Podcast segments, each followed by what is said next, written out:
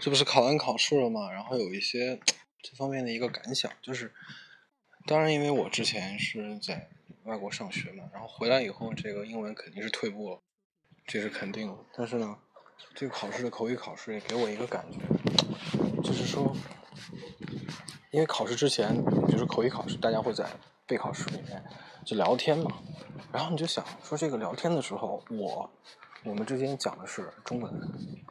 但我们讲中文的时候呢，没有意识到这是中文，就是说我们讲话的时候呢，只是感觉到我们在谈论一个一个的话题，这个话题里面涉及到很多的信息，对吧？然后呢，也会谈到我对这个信息的一些思考，甚至是感情，比如说我是认为它是正面的、负面的这些东西。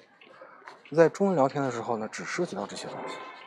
这个聊天小学生也可以做嘛，对吧？小学生谈论现在的一个电视剧，也是这样的，对吧？比如说，哎，你看了那集没有？然后那集怎么怎么样？哎，你看到那个情节没有？你喜欢这演员吗？为什么？因为我喜欢他，不喜欢他，怎么？然后我认为将来的剧情会这么发展，因为什么？因为所以，如果，但是，如果是这样的，必须怎么样？所以各种表达方式都会用到，对吧？可这个时候，我们在谈论话题的时候，完全忘记了有一个东西叫中文。所以，当很多普通的中国人，你说你的中文水平怎么样？我相信大家第一反应都会愣一下，中文水平，对吧？可能你想到中文水平，你第一想就是中文写作水平，而不是口语水平。为什么？因为这个你的口语的训练的强度已经达到了一定的这个层次，对吧？强度非常高，就是说你有很强的中文的功夫。那么，你参照这个标准，你就说，如果你把英文也说成这样的一个水平，会好不好呢？哇，那英文就太强了，对不对？所以说，实际上学英文学到最高境界的话，也不是最高境界，就是学到最熟练境界、最地道境界，应该是忘记英文的存在，而只是感觉到话题的存在。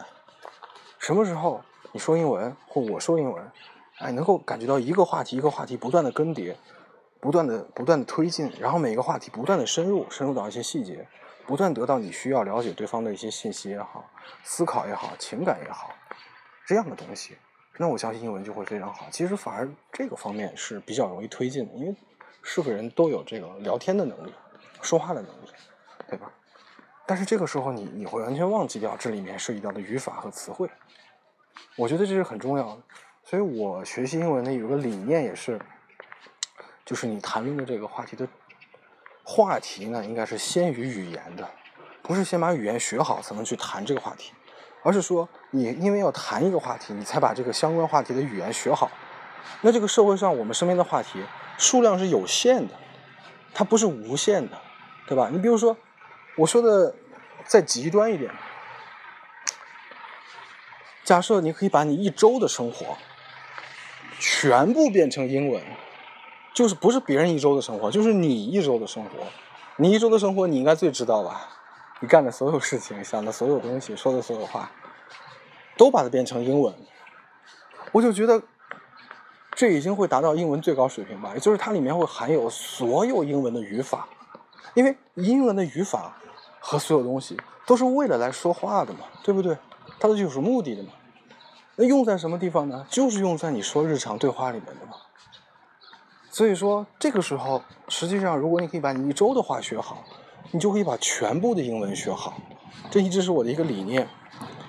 所以说，我觉得这个学习英文也首先学习对话的这种这个对话能力，对吧？而而不仅仅是你的这个语言能力。如果你太纠结这种语法，反正最后你不知道怎么和别人对话了，相关的词汇你也不会知道。